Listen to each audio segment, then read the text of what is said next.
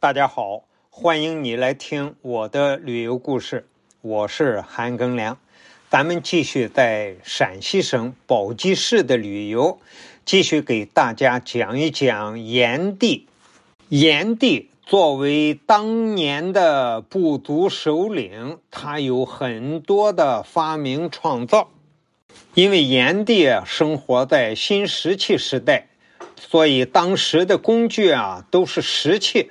就把石头敲敲作为工具，而当时的人啊，主要的生活来源是狩猎，而农业呢是刚刚萌芽。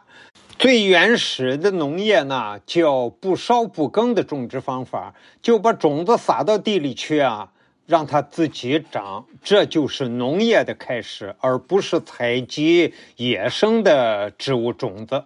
这已经是。人工种植的了，但是炎帝开始呢，就教给大家用火先把地里的草树都烧掉，然后这个草木灰啊留在地上就成了肥料，而且还能消灭病虫害，这就叫刀耕火种。然后炎帝啊就尝百草，最后。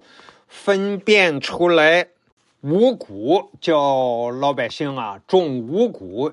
炎帝啊又发明了农具，有类似，四就是类字旁，右边是个吕字儿有了农业的工具，那么农业呀就比以前有很大的进步。所以啊，炎帝又被称为神农氏。炎帝啊，还发明了原始的制陶业，就是把泥土捏成一个形状，然后搁到火里去烧，这就是最早的制陶业。炎帝呢，又教给大家纺织，让妇女啊织布做衣服。炎帝啊，还让他的部下煮盐，让人们吃饭的时候吃盐。炎帝呢还尝百草，他不是也叫神农氏吗？咱们中国古代就有神农氏尝百草的这样故事。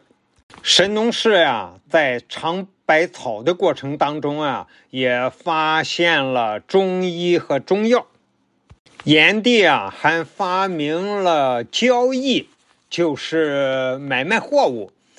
呃，当时《周易》祭辞下。记载炎帝啊，日中为市，治天下之民，聚天下之货，交易而退，各得其所。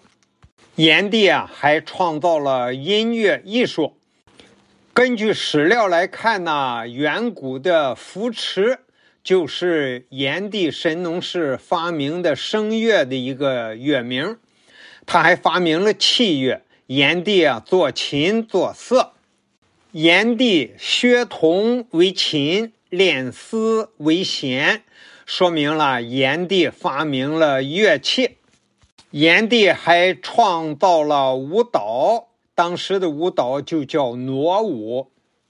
炎帝发明了陶器啊，然后就在陶器上作画，那么这就是原始的绘画和雕刻。炎帝啊，还教给部族的人盖房子。炎帝建造的房屋呢，对所建的地方能够按照耕种和定居的不同要求而盖不同的房子。炎帝啊，还懂得天文。当时古文献有很多记载，说神农立四时，神农颁时令，分八节以使农工。正节气，正寒温，这就是原始的节气和历法的开始。我这些资料啊，都是在宝鸡炎帝陵人家这个景区制作的文字解说里头我拍下来的。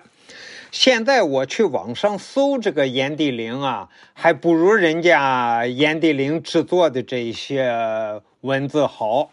好了，今天就讲的是炎帝的发明创造。感谢你的收听，咱们下集再见。